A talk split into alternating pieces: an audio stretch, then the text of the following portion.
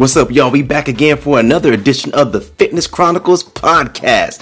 For the month of November, I'm doing one podcast a day for 30 days. If you've been following me on social media, you saw that in September, I did my favorite jump rope challenge, one minute per the date. That's right. So September 1st, that was one minute. September 5th, five minutes.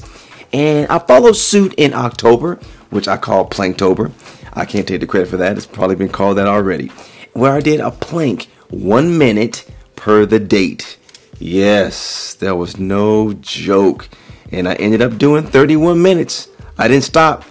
As in September, I took one day off. Um, we all know that my mom passed away in September, and uh, on her birthday it was kind of rough for your boy. So I took so I took that day off. But for the month of October, I said, nope, not today. I'm doing these planks. And that's right. When I got to 15 minutes, I, I kind of just like, you just get numb.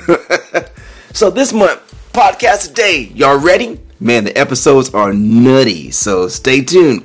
I know what they all are. So if you have some uh some ideas for some shows, you know what? Drop me a line, drop me a DM, send me a text, or give me an email, and I'll see if I can add or sneak some of those in during this month of November.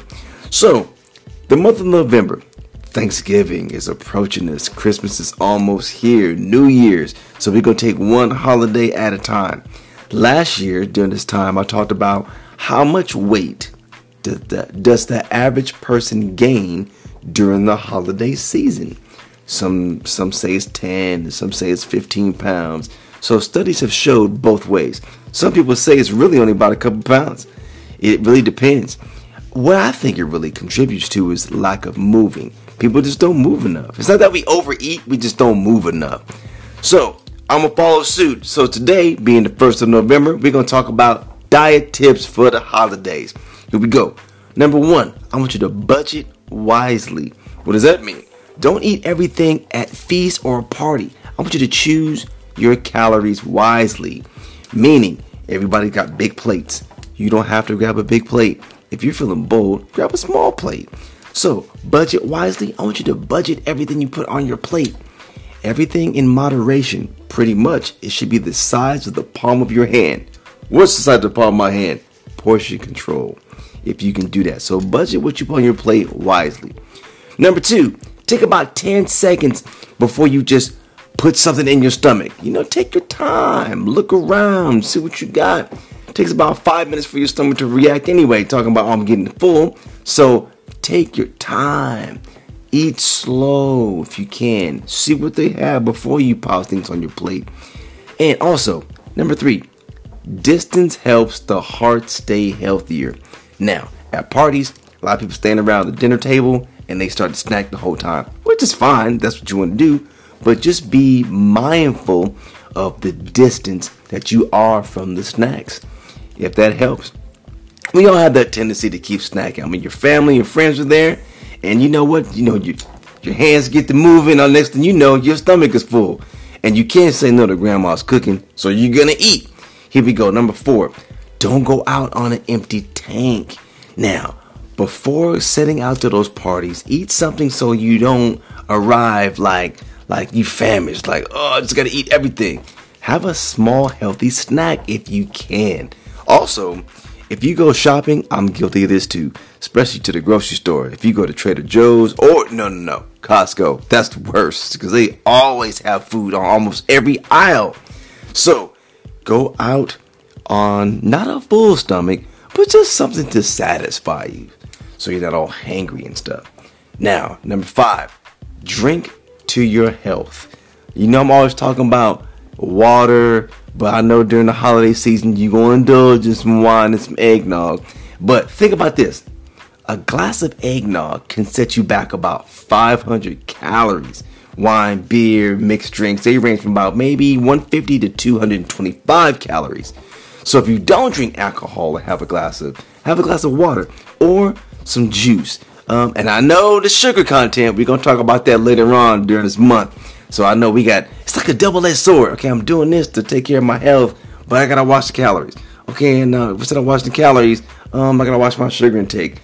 You know what? Just have fun, indulge, but everything in moderation, if that makes any sense. I know we talked about drinking to your health. Now, it, number six, avoid alcohol on an empty stomach. It's not good.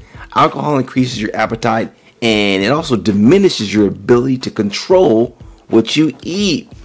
Now, I know a lot of people, a lot of friends that go out, have a couple beers and all, which is fine.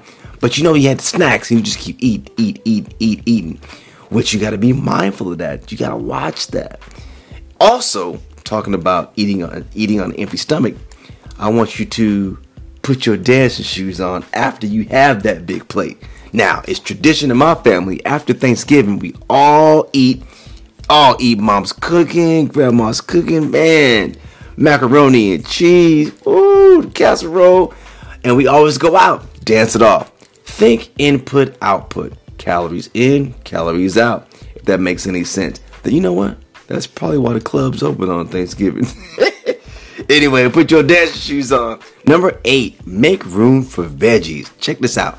At meals and at parties, a lot of people ignore fruits and vegetables, but you know what? They make great snacks and sometimes they make even better side dishes or meals.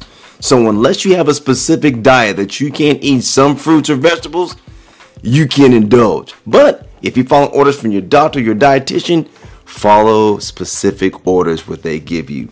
What we got next? Oh, be buffet savvy. That's what I'm talking about. At the buffet, this is what you do.